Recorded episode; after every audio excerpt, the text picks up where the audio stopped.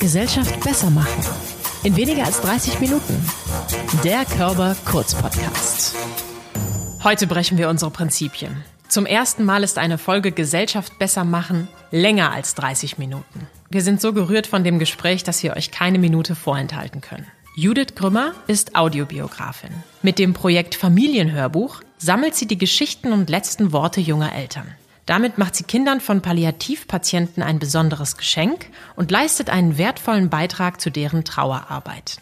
Bislang die emotionalste Folge Gesellschaft besser machen in weniger als 40 Minuten. Mit Judith Grümmer.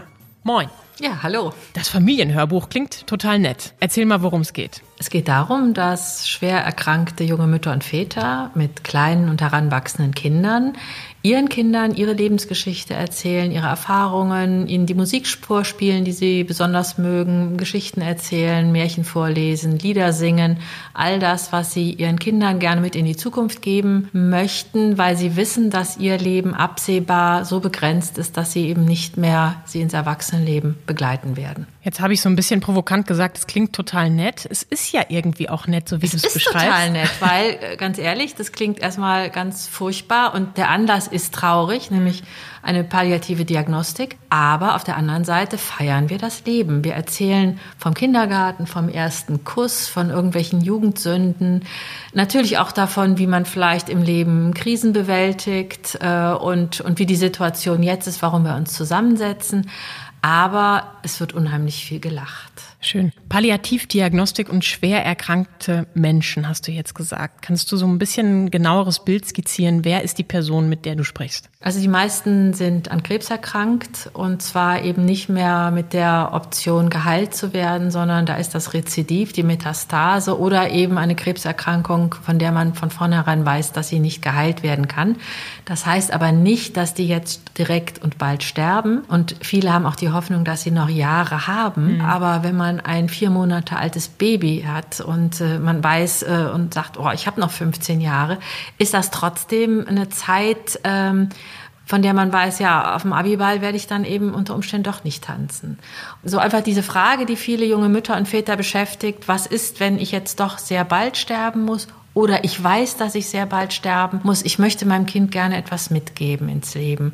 Sie können nicht schreiben, wollen nicht schreiben. Erzählen ist was ganz Besonderes und auch natürlich etwas besonders Persönliches und Intimes und zeigt einfach viel auch vom Wesen, ist ein Spiegel der Seele. Wie lange gibt es das schon, das Familienhörbuch? Ich habe selber Familienhörbücher begonnen 2004. Da habe ich mit Senioren gearbeitet. Mhm. Also das heißt, ich hatte schon eine ganze Menge Erfahrung. Also Oma und Opa erzählen. Oma und Opa erzählen, die das auch selbst bezahlt haben für ihre Enkel. Und dann bin ich äh, so 2000 elf, zwölf dann auf die Idee gekommen, dass ich gesagt habe, nein, das, was ich wirklich machen möchte, ist den Menschen eine Stimme geben, die diese Stimme bald verlieren werden. Und zwar nicht aufgrund des Alters und des gelebten Lebens, sondern weil sie jung sind. Und das Ganze dann eben kostenfrei. Das ist mir so ein ganz, ganz von Anfang an ein ganz, ganz wichtiger Punkt gewesen. Kostenfrei und gleichzeitig wissenschaftlich begleitet, weil ich mir gedacht habe, wenn ich mit dieser Idee auf Ärzte zugehe und sage, ich möchte gerne solche Hörbücher für Palliativpatienten machen, die erste Reaktion ist, oh Gott, da will man also Journalisten auf Palliativpatienten loslassen, das geht gar nicht. So schlimm ist das? Also, ja, was hat man ja. denn für ein Bild vom Journalisten und von der Journalistin heutzutage? Naja, zumindest das, dass es veröffentlicht werden soll. Und die Familienhörbücher hm. sind ja etwas ganz, ganz Privates. Mhm. Etwas, ja, was wirklich nur auch nicht für eine breite Masse ist. Ja? Also wenn ich, ich war früher beim Deutschlandfunk, da wusste ich eben, ich habe meine so und so viel tausend Zuhörer oder zigtausend Zuhörer. Und hier weiß ich drei, vier, vielleicht zehn. Oder mhm. wenn ich jetzt in Generationen denke, wenn es dann vielleicht noch die Enkelkinder hören, 30, 40 Leute, mehr werden dieses Hörbuch nicht hören. Und das passt natürlich jetzt zunächst mal nicht mit dem Bild dessen zusammen, dass man eben für die Öffentlichkeit arbeitet. Du bist ja von Haus aus Journalistin. Jetzt möchtest du das kostenfrei den Menschen zur Verfügung stellen, diese Leistung. Wie finanzierst du das? Die Anschubfinanzierung kam durch eine Stiftung, durch die Rhein-Energiestiftung Familie für mhm. Nordrhein-Westfalen. Das war so die ersten drei Pilotjahre waren das, wo es auch darum ging, einfach mal auszuprobieren. Ist das ein Bedürfnis? Äh, wie reagieren die Patienten darauf? Ist das etwas, äh, was sie mehr aufwühlt und, oder ist es etwas, was möglicherweise auch ähm, den Therapieverlauf positiv beeinflusst? Beeinflusst im Sinne von, dass man vielleicht auch manche Therapieschritte besser durchhalten kann, weil gleichzeitig man an einem schönen Projekt arbeitet. Deswegen die wissenschaftliche Begleitung. Und nach diesen drei Jahren zeigte sich eben, ja, es hat eine Wirkung und zwar tatsächlich auch eine gute Wirkung. Das sagen die Wissenschaftler. Wenn ich das sage, ist das ja eine Sache. Aber mhm. wenn es ein Wissenschaftler sagt, hat das nochmal ein anderes Gewicht, einen anderen Wert. Und wie geht's weiter? Also die Finanzierung ist in diesem Jahr 2020 äh, im Frühjahr ausgelaufen. Und dann habe ich mich auf die Suche gemacht nach Stiftungen und Förderungen. Ähm, muss man sagen, in Corona-Zeiten dann irgendwann habe ich das aufgegeben, weil jetzt im Moment alle auf Corona schauen und natürlich andere Sachen ähm, gefördert werden als so ein vergleichsweise teures Hörbuch für eine einzelne Familie. Und dann kamen die Spenden. Mhm. Dass dieses Hörbuch kostenlos ist, das wurde auch oft gefragt, so, was ist denn das für ein verrücktes Modell? Ja. Nimm doch Geld, dann kriegen es halt nur die, die Geld haben. Es gibt Leute, die zahlen sowas aus der Portokasse. Und habe ich von vornherein gesagt, nein, das geht gar nicht. Es ist ungerecht. Es ist ungerecht. Und vor allen Dingen junge Familien, selbst wenn die den Anschein haben, dass sie Geld haben, die sind in der Aufbauphase. Die haben vielleicht gerade ein dickes Haus gekauft oder bauen es. Und die haben sich vielleicht auch gerade ein tolles Auto gekauft. Und dann kommt kommt die Diagnose und äh, die ganze Welt bricht auseinander und das ganze Zukunftsmodell bricht auseinander. Da ist einfach dann die Überlegung, die kann ich mir so ein Hörbuch leisten oder geht es nicht um andere Sachen, vielleicht noch mal einen letzten Familienurlaub. Jetzt gibt es natürlich Patienten, die die Krebsdiagnose sehr, sehr spät bekommen. Bei dir geht es jetzt insbesondere oder eigentlich nur um die Menschen, die noch kleine Kinder haben. Gibt es da eine Grenze? 18. Für die ist das vielleicht noch ein viel, viel stärkerer Schlag ins Gesicht. Natürlich, so eine Diagnose ist immer ein Schlag ins Gesicht und ist immer etwas, was wehtut, was schmerzt, was Fragen aufwirft. Aber wie du gerade gesagt hast, die sind an so einem Punkt, wo sie eigentlich mitten im Leben stehen. Das stelle ich mir irre schwer vor für dich als Person, dich nicht reinziehen zu lassen. Wie schaffst du das? Ich bin ja keine ganz junge Frau mehr mhm. und meine Kinder sind erwachsen. Ähm, ich bin ja selber Witwe geworden, das ist in das Projekt reingegrätscht. Das war nicht der Auslöser, um dieses Projekt zu starten. Aber ich empfinde trotz aller Trauer, die ich selbst ja durchschritten habe, eine ganz große Dankbarkeit dafür, dass meine Kinder mehr oder weniger erwachsen waren, als mein Mann starb. Ja? Also das gibt mir selber Kraft zu sagen, boah, ja, meine eigenen Kinder haben äh, einfach ihren Vater noch erlebt oder mein Mann hat die Kinder ähm, groß werden sehen. Ja. Mhm. Das ist das eine, was Kraft gibt. Ich war Medizinjournalistin. Ich habe mich einfach schon, äh, seitdem ich in den 20ern war, mit Palliativthemen beschäftigt. Und von daher habe ich einfach selber mich schon viel mit, mit Tod und Sterben beschäftigt.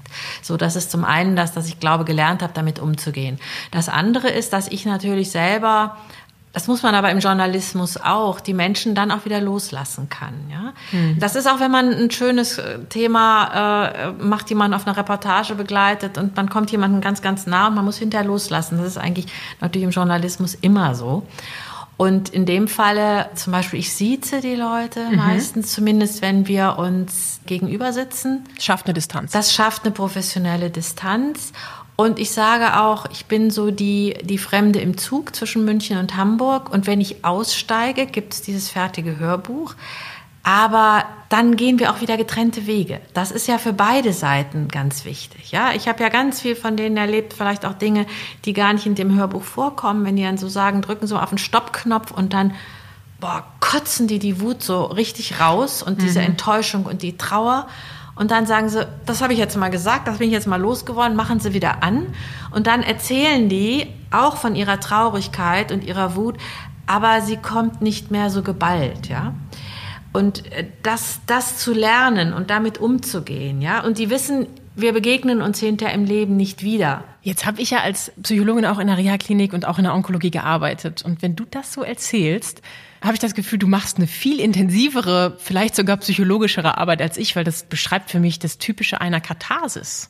Also, dass die Menschen vielleicht die Möglichkeit haben, wirklich echt und authentisch ihre Gefühle nach außen zu kehren, damit vielleicht auch loszulassen, genauso wie du sie loslassen kannst und zu sagen, okay, jetzt habe ich das mal gespürt und jetzt ist es aber auch erstmal wieder gut, jetzt lebe ich mein Leben und jetzt widme ich mich der Sache, nämlich diesem Hörbuch, was ich für meine Familie mache. Also das gibt bestimmt Kraft, oder? Das gibt Kraft. Das können die Wissenschaftler, also die Uniklinik Bonn auch tatsächlich nachweisen. Schön. Es gibt Kraft tatsächlich bis aufs Sterbebett. Wir, wir arbeiten ja auch mit Menschen, die eine Woche, zwei, drei Tage später versterben. Mhm. Und selbst da ist dieses Gefühl, etwas schaffen zu können, in manchen Fällen auch Rechenschaft abzulegen, vielleicht auch nochmal über Themen zu sprechen, die die Familie in dem Moment gar nicht hören will, hören kann. Das Ganze nochmal zu formulieren, ja, das hat auch eine reinigende Wirkung. Es liegt natürlich immer ganz stark daran, was die Menschen für eine Geschichte haben. Aber ich erlebe es tatsächlich auch, dass, also gerade Männer, die oftmals ja nicht von, nicht so gerne reden und mhm. die auch oft von ihren Frauen so ein bisschen geschubst werden, mach doch mal. ja. Und dann sagen die, ja, ja, da ist so eine lange Warteliste, ich komme sowieso nicht dran. Und dann, oh Gott, ähm, jetzt kann ich ein Hörbuch machen. Na gut, jetzt muss ich, ich habe es ja versprochen zu Hause. Ja, dann kommt der Leistungsdruck, das, das genau. ist ja für genau. Männer auch ein guter Ansporn. Ja, aber wenn die sich dann entspannen und wenn dann ähm, ja wirklich wir ins Gespräch kommen, dann erlebe ich es tatsächlich oft, dass die richtig ins Reden kommen, aber auch ganz viel ins Schreien, ins Weinen. Mhm. Ich halte das aus, ich muss nicht geschont werden. Das kann man seiner Ehefrau, seinen Kindern oder auch der eigenen Mutter gar nicht so erzählen. Also dieses, dass wirklich da Rotz und Wasser läuft im wahrsten Sinne des Wortes, das tut gut. Und ich halte es aus, weil ich habe ja die professionelle Distanz auch. Du hast vorhin gesagt, die Hörbücher sind nicht öffentlich, aber es gibt natürlich hin und wieder Sachen, die man mal vorspielen und vortragen darf, mit Freigabe von den Familien, von den Hinterbliebenen. Und wir haben das große Glück, jetzt einmal in ein Paradebeispiel reinzuhören und können somit selbst fühlen, ob wir sowas auch aushalten würden. Ich weiß nicht, wann du das Hörbuch dir anhörst. Aber ich würde mir wünschen, dass du das Hörbuch vielleicht gemeinsam mit Papa anhörst. Es sind viele kleine Kapitel, kleine Geschichten. Und ihr holt euch einfach die raus, worauf ihr Lust habt. Und es gibt ganz viele lustige und unterhaltsame Kapitel. Und dann gibt es die Kapitel mit Karl dem Krebs. Und die sind vielleicht einfach nicht so lustig. Dann kam ich in die Palliativabteilung, was für mich am Anfang ein ganz großer Graus war. Wer will schon gerne in der Palliativabteilung sein? Aber das war das Beste, was mir passieren konnte.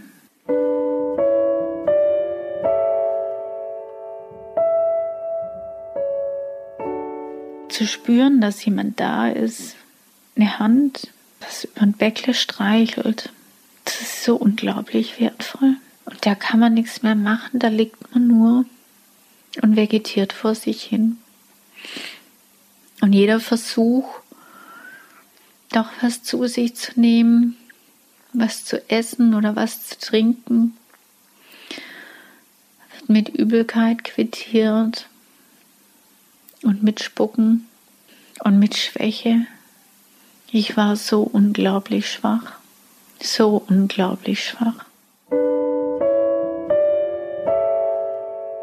Mama, du siehst schon viel besser aus als letztes Mal. Und Mama, jetzt sei doch nicht so ungeduldig mit dir. Das braucht halt einfach ein bisschen. Und Mama, das kannst du jetzt schon viel besser als das letzte Mal. Was die Positives mir gegeben hat, und das so auch teilweise mit so einer Leichtigkeit sieht und mit so einer Selbstverständlichkeit, dass wir das hinkriegen, das hilft mir so unglaublich. Das ist so eine Leichtigkeit, die ist einfach ansteckend. Und wir haben auch ganz offen mit ihr über alles gesprochen und gesagt, dass sie sich auch mitteilen kann. Und hat dann auch in der Schule erzählt, die Mama hat jetzt einen Kackibeutel. Das ist gut so. Da sagt sie, Mama, du hattest doch eh immer Probleme mit dem Kaki machen. Guck, jetzt hast du den Kaki-Beutel und dann geht es gleich viel besser. Deine ganz positive Art, dein Strahlen und dein Lächeln und dein Aufmuntern, das hilft mir so unglaublich. Und du, mein Olli, geht eigentlich einfach fürs Starksein, wenn ich schwach bin. Ich danke dir, dass du schwach sein kannst, wenn ich stark bin. Und du sagst immer, wir kriegen das hin. Und dank dir haben wir auch so wahnsinnig viel hingekriegt. Das finde ich so einen intensiven Schlusssatz. Also dieses, wir haben so viel geschafft. Und da klingt dazwischen dieses vieles eben nicht und dieses Ende durch. Und wenn ich das höre, dann kommen mir fast schon die Tränen vom Zuhören. Erlebst du das oft? Ja, das ist auch, ähm, das ist ein Satz aus dem Nachwort. Das heißt, das ist wirklich auch vom Hörbuch der letzte Satz. Okay. Und das Nachwort und das Vorwort ist auch tatsächlich mit die intimste Arbeit. Die machen wir ganz zum Schluss. Mhm. Das ist für mich auch das Berührendste. Und das ist auch immer das, wo ich selber ein bisschen Lampenfieber habe. Also schaffe ich es jetzt, ähm, die Projektteilnehmer, ich nenne sie ja nicht Patienten, ich nenne sie Projektteilnehmer, wirklich dahin zu begleiten, dass sie das können. Und das andere, was eben die Herausforderung und das Emotionale ist, schaffe ich es im Laufe der Audiobiografiearbeit, dass sie nicht mir erzählen, sondern ihren Kindern. Das ist immer so ein Punkt, der ist ganz schwierig zu finden. Das ist nämlich die mhm. Vorstellung, ich erzähle meinem Kind und mein Kind hört das, ich spreche mein Kind an, aber mein Kind wird das zu einer Zeit hören oder auch hören, in der ich schon verstorben bin. Mhm. Das ist eine, hm, das ist eine große Überwindung oder auch ein großer Schmerz. Und ich muss dafür die, die Plattform oder den Raum schaffen, die Geborgenheit schaffen. Wenn ich ich sage, meine ich mhm. damit natürlich auch ähm, Team. mein Team. Mhm. Ja, es ist ja auch eine Überwindung und auch die ganz konkrete Auseinandersetzung mit dieser späteren Situation. Ich bin nicht dabei. Du hast auch vorhin gesagt, wenn das Kind jetzt noch sehr, sehr jung ist, Abitur, ähm, Hochzeit, Lebensereignisse, die nicht erlebt werden, die vielleicht schon angeteasert werden, also vorangekündigt werden in den Hörbüchern in diesem Augenblick muss es doch wahnsinnig schwer für den und die Einzelne sein, da diese Überwindung hinzubekommen und diese Öffnung zu schaffen, es, es dir so zu erzählen, als ob du jetzt Person Y bist. Ja, da fließen auch viele Tränen. Mhm. Viele lassen sich dann aber auch das Hintertürchen auf und sagen, ja, das erzähle ich jetzt so, aber ich habe natürlich trotzdem vor, beim Abiball dabei zu sein. Ja? okay. Also ähm, das Prinzip Hoffnung bleibt bei mhm. den aller, allermeisten. Also es gibt ganz wenige, die wirklich sagen, und es liegt natürlich immer dran, in welcher Phase. Ne? Also mhm. Also wenn wir wirklich in der äh, präfinalen Phase, sage ich mal, wenn also der Sterbeprozess schon, schon deutlich da ist, ähm, solche Hörbücher machen, dann gibt es kein Deuteln mehr. Mhm. Ja? Aber auch da bleibt immer noch so ein Stück Hoffnung oder zumindest, ja, ich krieg's irgendwo mit, meine Seele lebt weiter oder es gibt so, so, so viele Mechanismen, ähm, die es den, den Menschen, den Erzählenden erträglich machen. Denn eines ist klar, wenn junge Mütter und junge Väter sterben, das ist zunächst mal einfach wirklich falsch. Mhm. Das ist nicht richtig. Man möchte als Mutter, als Vater alles erleben. Alles erleben, natürlich. Wir müssen natürlich auch berücksichtigen, die Themen, die jetzt hochkommen, sind ja total belegt mit Schwäche und etwas nicht zu schaffen. Das ist, würde ich jetzt mal vermuten, für einen Mann auch nochmal eine Schwierigkeit. Das ist für jeden eine Schwierigkeit, glaube ich. Also auch in dem Trailer, so würde man ja das nennen, den Hörschnipsel, den wir gerade gehört haben, wird ja deutlich, dass die Menschen ganz oft diesen, diesen Zustand der Schwäche nicht ertragen können. Ja, und das ist auch tatsächlich so, dass ich es bei Männern erlebe, dass die sich irgendwann im Hörbuch auch dafür entschuldigen. Ach. Ich entschuldige mich dafür, dass ich hier so ein Versager bin, dass ich den Kampf nicht schaffe, dass ich euch im Stich lasse. Boah, ist ja auch schon ein Riesenschritt, das überhaupt so zu ja, sagen, ne? Aber das möchte ich so nicht stehen lassen. Ja, gut. Dann frage ich und dann mache ich auch das Mikrofon auf und sage, mein Gott, jetzt mal ganz ehrlich, die Tatsache, dass sie in diesem Zustand, dass sie kommen, dass sie sich mir öffnen, Stark. Das ist doch stark, das ist doch kein Versager. Und sterben tun wir alle. Manche sterben zu früh. Aber wenn wir den Tod so sehen, wenn er kommt, dann habe ich versagt, dann habe ich meinen Kampf nicht geschafft, dann gehen wir als Versager aus dem Leben und das wollen wir nicht.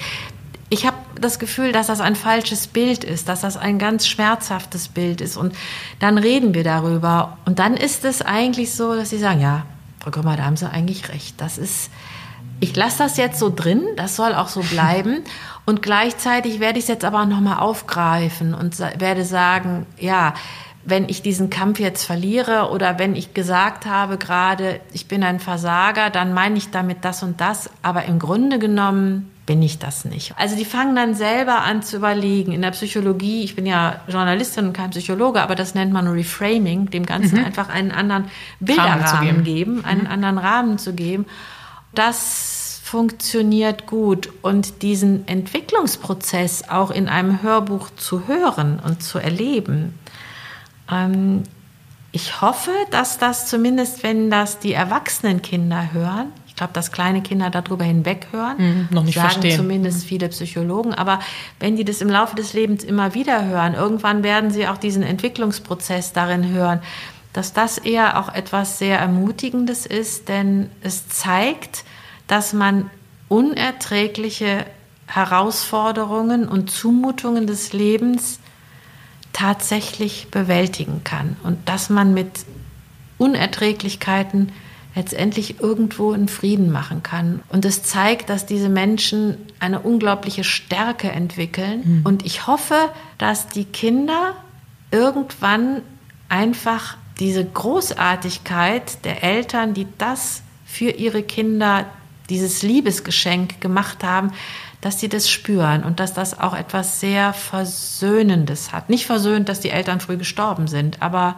der Seele gut tut. Der Seele gut tut, ja. Und auch eine Inspiration ist, finde ich, weil die Kinder ja dadurch wieder lernen können, es ist auch okay, mal schwach zu sein. Es ist Richtig. okay zu scheitern. Ja. Und guck mal, Mama, Papa, die haben so damit zu kämpfen gehabt. Und dann haben sie plötzlich gemerkt, es ist okay gewesen. Und sie haben gleichzeitig etwas geschaffen, eine Kraft entwickelt, da haben wir sie wieder, und eine emotionale Stärke, eine innere Stärke entwickelt, dieses Werk fertigzustellen oder zumindest in Angriff zu nehmen. Das ist auch eine Frage, die ich mir stelle. Schaffen es alle, diese Hörbücher fertig aufzunehmen? Die meisten ja. Mhm. Manche sind kürzer. Manchmal gehen wir auch nur zwei Stunden auf die Palliativstation und dann okay. erzählen die natürlich nicht die ganze Geschichte, ja. die man in drei Tagen erzählen würde, sondern nur ganz bestimmte Elemente oder Fragmente. Also ich erinnere mich daran, dass ich äh, letztes Jahr im Frühjahr bei einer Frau war, die eine kleine Tochter hatte, von der sie sich aufgrund der Schnelligkeit der Entwicklung der Krankheit gar nicht verabschieden konnte und die sich in der Uniklinik in die palliative Sedierung begeben hat. Also mhm. dass sie eigentlich sozusagen in den Tod schlafend hinübergleiten wollte, weil es einfach nicht mehr erträglich war. Sie war Ärztin, sie wusste also ganz genau, was sie tat und was auf sie zukam. Und die dann aber gesagt hat, ich möchte gerne noch mal für zwei Stunden aus der palliativen Sedierung, um meiner Tochter noch wenigstens ein bisschen was zu sagen. Diese berühmten letzten Worte, die man sich in diesem Augenblick immer wieder anhören kann. Also ja. oft haben wir ja diese letzten Begegnungen, die sich auch in unser Gehirn brennen Manchmal auch nicht im positiven Sinne leider und viele Menschen haben darunter zu leiden und du schaffst damit eine Erinnerung, die bestehen bleibt und zwar die exakt gleich bestehen bleibt, weil es eben aufgenommen ist. Letzte Worte ist auch der Titel von der Ausstellung in der Kunsthalle. Deswegen bist du gerade in Hamburg, da wirst du morgen Abend sein. Wie stark empfindest du diese letzten Worte, wenn es darum geht, sich mit diesem Abschied auseinanderzusetzen? In der Trauerbewältigung vielleicht auch, sowohl für denjenigen, der sich verabschiedet, als auch für denjenigen, der hinterbleibt und diejenige. Viele von den Projektteilnehmern verabschieden sich ja nicht wirklich, sondern die machen dieses Nachwort. Mhm. Das wären dann die letzten Worte. Ich bin stolz, deine Mutter zu sein. Aber weißt du was? Jetzt habe ich erstmal meine Aufgabe gemacht. Ich habe erzählt, ich suche jetzt noch ein bisschen Musik raus und gleich fahre ich nach Hause und heute Nachmittag gehen wir ein Eis essen oder nächste Woche wollen wir in Urlaub fahren. Ja. Und dieses Päckchen ist jetzt geschnürt.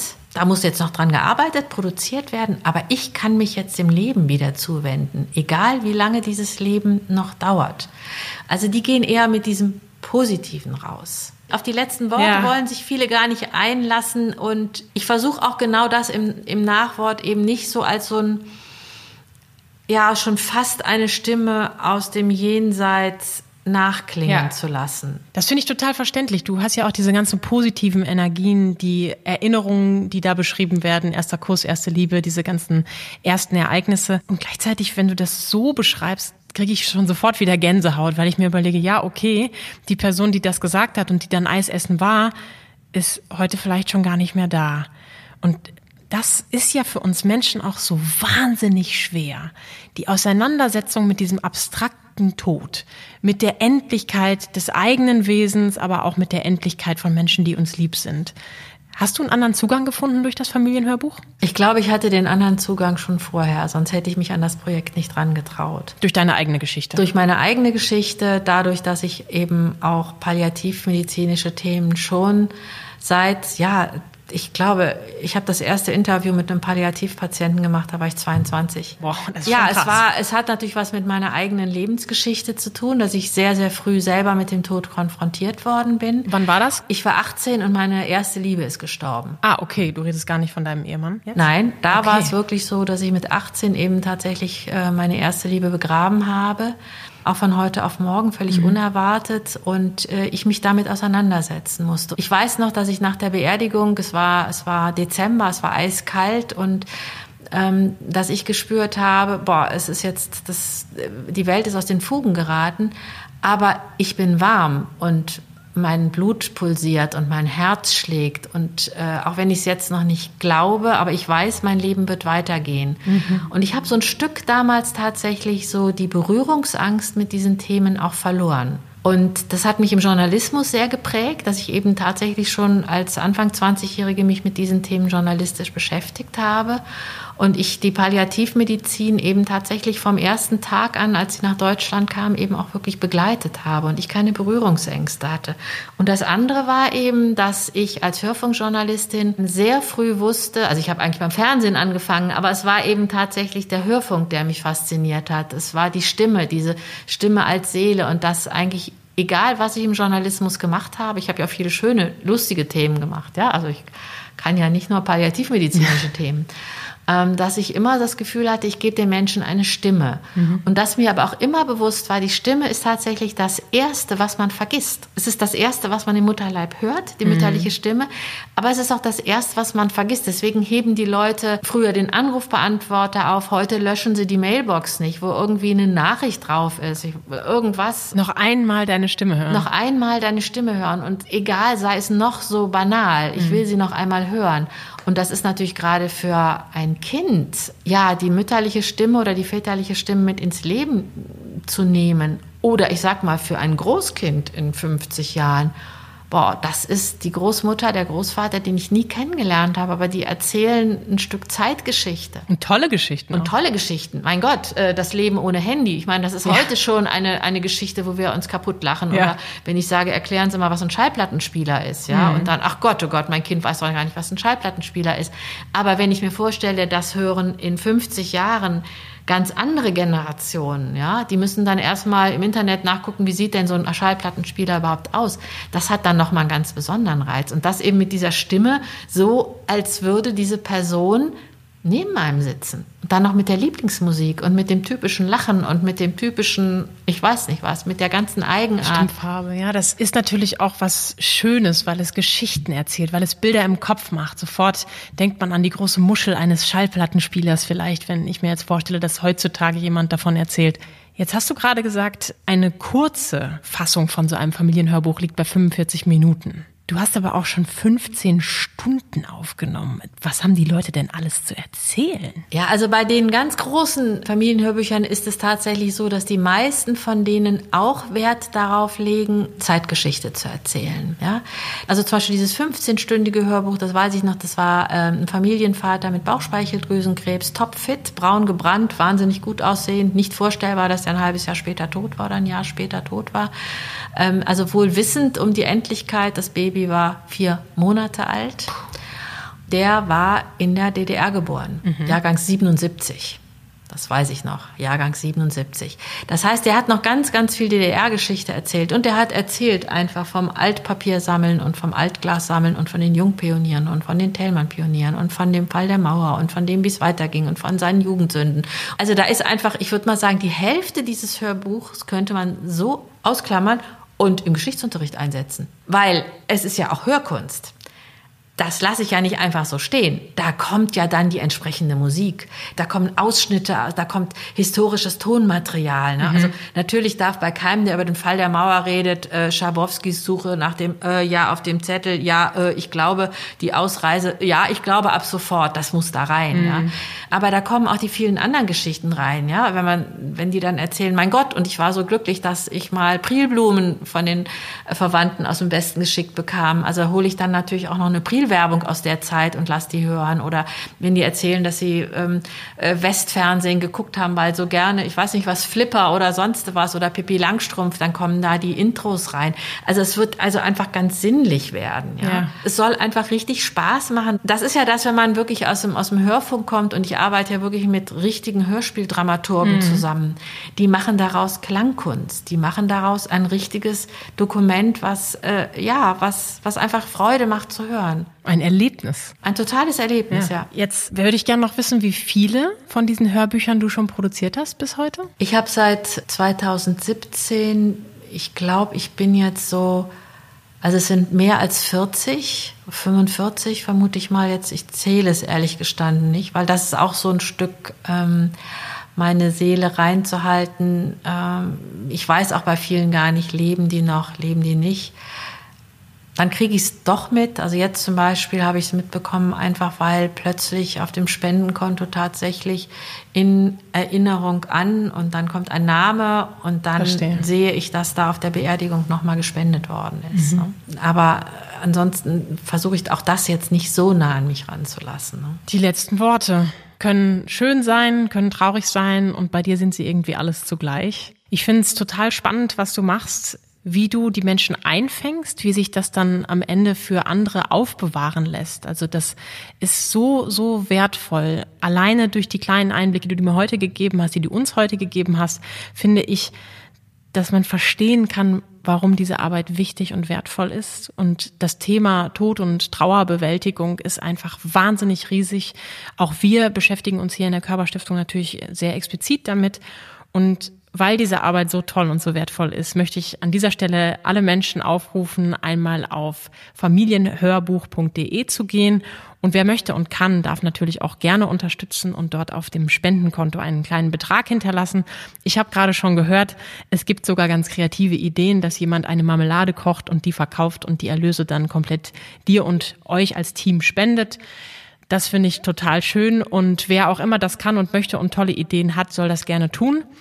Gibt es Menschen, die sich bei dir jetzt bewerben können? Oder wie würde man das machen, wenn man eine Idee hat, das machen zu wollen? Vielleicht nicht nur als Palliativpatient, sondern auch als Oma und Opa? Das ist tatsächlich so, dass ich momentan Oma und Opa sage, habe ich keine Zeit mhm. so, weil wir uns jetzt wirklich auf die Palliativpatienten konzentrieren. Es ist ja auch ein gemeinnütziges Projekt, also gemeinnützig anerkannt und da muss ich mit den Spenden natürlich wirklich auch im Sinne der Satzung umgehen. Also es ist tatsächlich im Moment nur für Palliativpatienten mit Kindern unter 18 Jahren. Es gibt natürlich viele Menschen, die sehr spät Eltern geworden sind. Also insofern ist das, ist die Altersbegrenzung liegt beim Kind und nicht bei den Erzählenden. Ähm, ja, und äh, die Hoffnung ist einfach natürlich, dass ich möglichst viele der Anfragen eben auch tatsächlich umsetzen kann. Ich baue das Team auf. Da ist natürlich eine Riesenorganisation, Klar. Struktur mit verbunden und, und, und, gemeinnützig. Die werden ausgebildet. Also ich sage mal, mein Team wird ja nicht nur ähm, psychologisch begleitet, sondern die werden ausgebildet von der Uniklinik mit mir zusammen. Also dass das wirklich Hand und Fuß hat und dass ähm, ja sowohl die Audiobiografen seelisch äh, da gesund aus der Arbeit herausgehen mhm. und dass sie natürlich auch einfach wissen, und sie wissen das, die anderen schmeißen vorher das Handtuch, was für eine verantwortungsvolle Aufgabe sie haben. Ne? Dass es eben äh, nicht darum geht, ähm, dass da irgendwelche äh, Zeitbomben explodieren. Und das heißt nicht, dass wir uns den schweren Themen oder auch Familiengeheimnissen verweigern. Aber mhm. es ist immer die Frage, wie sie erzählt werden. Mhm. Oder ob es auch manchmal vielleicht das eine oder andere Hörbuch gibt, wo es ein Kapitel gibt, wo man sagt, gut, aber das kommt jetzt erstmal für die nächsten 15 Jahre wirklich äh, in ein Schließfach und dieses Kapitel ist dann erst für Kinder, wenn sie wirklich richtig erwachsen sind. Das heißt, es kommt wirklich physisch nicht an diejenigen, die es bekommen sollen, sondern du würdest es dann später verschicken? Mm, also ähm, ich erinnere mich jetzt an ein Hörbuch zum Beispiel, da haben wir das siebte Kapitel fehlt. Ja. Also Kapitel 6 und dann geht's direkt auf Kapitel 8 weiter. Und die Mutter sagt im Hörbuch, wenn du erwachsen bist, kannst du dich auf die Suche begeben. Mhm. Dieses zusätzliche Kapitel, dieses siebte Kapitel liegt bei der Patentante und liegt in einem Schließfach. Und das Kind kann dann, äh, wenn es erwachsen ist und volljährig ist, dieses Kapitel hören. Da kann man ja drüber diskutieren. Familiengeheimnisse müssen die jetzt in so einem Familienhörbuch ähm, thematisiert werden. Familiengeheimnisse haben eine Wirkung, auch wenn nicht darüber gesprochen wird. Ja. Da war es zum Beispiel eine äh, extreme Drogenkarriere. Mhm. Es wird der Zeitpunkt kommen, wo irgendjemand zu diesem Kind geht und sagt, ich weiß übrigens was von deiner Mama, deine Mutter war ein scheiß Junkie. Und dann hat sie es nicht selber Und dann kann sie nicht mehr selber antworten. Wir versuchen ja hier als Körperstiftung die Gesellschaft besser zu machen, beziehungsweise in diesem Podcast Ideen und Projekte vorzustellen, die das tun. Du hast jetzt immer wieder auch schon davon gesprochen, dass du wissenschaftlich fundiert arbeitest und dass es dazu auch Forschung gibt. Jetzt frage ich mich natürlich, wohingehend, abgesehen von den einzelnen Erinnerungen, die bleiben, macht das Familienhörbuch die Gesellschaft besser? Es gibt ja wenige wissenschaftliche Untersuchungen zum Thema trauernde Kinder, früh verwaiste Kinder. Ähm, man weiß aber, dass die Hälfte der Kinder spätestens im jugendlichen Alter tatsächlich eben posttraumatische Störungen entwickelt, Belastungsstörungen entwickelt oder eben in irgendeiner Weise eine sehr, sehr schwere Trauer, ein Vermissen der Eltern. Mhm. Unsere Arbeitshypothese ist die, dass ein Familienhörbuch ein Stück die Trauerarbeit begleiten kann im Sinne von, dass man möglicherweise auch posttraumatische Belastungsstörungen mindern oder sogar denen vorbeugen kann. Okay, wow. Das wäre so die Forschungsfrage auch für die nächsten 10, 12, 15 Jahre. Die Uniklinik Bonn, Professor Radbruch, der Leiter der Klinik für Palliativmedizin, äh, bereitet auch in dem Sinne einen interdisziplinären Forschungsantrag vor. Mhm. Das ist natürlich immer eine Frage des Geldes. Finden wir Finanzierer, die dann auch die Forschung finanzieren. Aber das wäre so die, die Frage, die, glaube ich, die Zukunftsfrage ist. Ja, denn dass die jungen Mütter und Väter möglicherweise besser sterben, davon gehen wir aus. Aber das hat das klingt jetzt zynisch, aber das hat nicht wirklich eine gesellschaftliche Relevanz. Gesellschaftliche mhm. Relevanz hat es, wie die Kinder in die Zukunft gehen. Und wir reden ja von vielen Kindern. Und auch von kleinen Kindern. Von kleinen Kindern, die das mit ins Leben hinaustragen. Aber wir können davon ausgehen, dass also mindestens 30, 40.000 junge Eltern eine Diagnose bekommen pro Jahr. Und dann kann man einfach mal rechnen, wie viele das sind. Es gibt keine wirklichen Statistiken, aber es gibt nur, nur Schätzungen. So, und wenn wir denen wirklich ein, ein Instrument an die Hand geben können, den Kindern, dass sie ja den Verlust ihrer Mutter oder ihres Vaters besser verarbeiten können, besser bewältigen können, dann ist das etwas, was eine große gesellschaftliche Relevanz hat. Und ich stelle mir auch gerade vor, falls diese Kinder tatsächlich mal in eine Therapie gehen sollten, hat der Therapeut oder die Therapeutin natürlich auch die Chance, mit diesem Material sogar zu arbeiten. Man kann ja in den normalen therapeutischen Settings selten oder manchmal geht es natürlich, die Familie mit reinzunehmen. Bei dieser Situation ist es einfach nicht möglich, den Menschen hinzuzuziehen, aber es ist zumindest möglich, mit etwas zu arbeiten, was von dieser Person stammt. Ja, das ist ja auch äh, gleichzeitig so ein Gedanke, den wir haben, ob wir nicht tatsächlich schon ein Handout erarbeiten können für die Kinder, die als früh verwaiste Kinder eben auch in Trauergruppen gehen, ob der Trauerbegleiter nicht auch schon sehr frühzeitig mit diesem Material arbeiten kann. Ja. Und dazu müssen wir natürlich auch wiederum erstmal natürlich die entsprechenden Forschungsfragen stellen, wobei wir ist natürlich jetzt falsch, das bin nicht ich, das ist dann das wissenschaftliche Team, die mhm. natürlich unabhängig von mir sind. Da steckt unglaublich viel äh, Potenzial dahinter und im Endeffekt ist dann wiederum meine Vision die, dass vielleicht irgendwann auch die Krankenkassen tatsächlich ähm, sehen, dass das ein Angebot ist, was sie auf jeden Fall unterstützen können finanziell. Ja, dass es irgendwann eine Kassenleistung wird. Denn ich bin davon überzeugt, dass es eben auch für die Krankenkassen eine gute Investition in die Zukunft ist weil ein Familienhörbuch mit Sicherheit sehr viel preiswerter ist als eine auf lange Jahre angelegte Therapie bei früh verwaisten Kindern mit posttraumatischen Belastungsstörungen. Mit Sicherheit. Ich finde es wahnsinnig toll und inspirierend, was du für eine Arbeit machst und kann noch einmal alle dazu aufrufen, gerne zu unterstützen auf familienhörbuch.de. Wer jetzt ein Gesicht zu deiner Stimme haben möchte, sei herzlich eingeladen, bei uns in der Mediathek reinzuschauen. Wir haben auch ein kleines Videointerview mit dir gemacht. Vielen Dank fürs Zuhören und ganz herzlichen Dank, dass du heute mit deiner Stimme bei uns zu Gast gewesen bist, Judith Grümmer. Danke.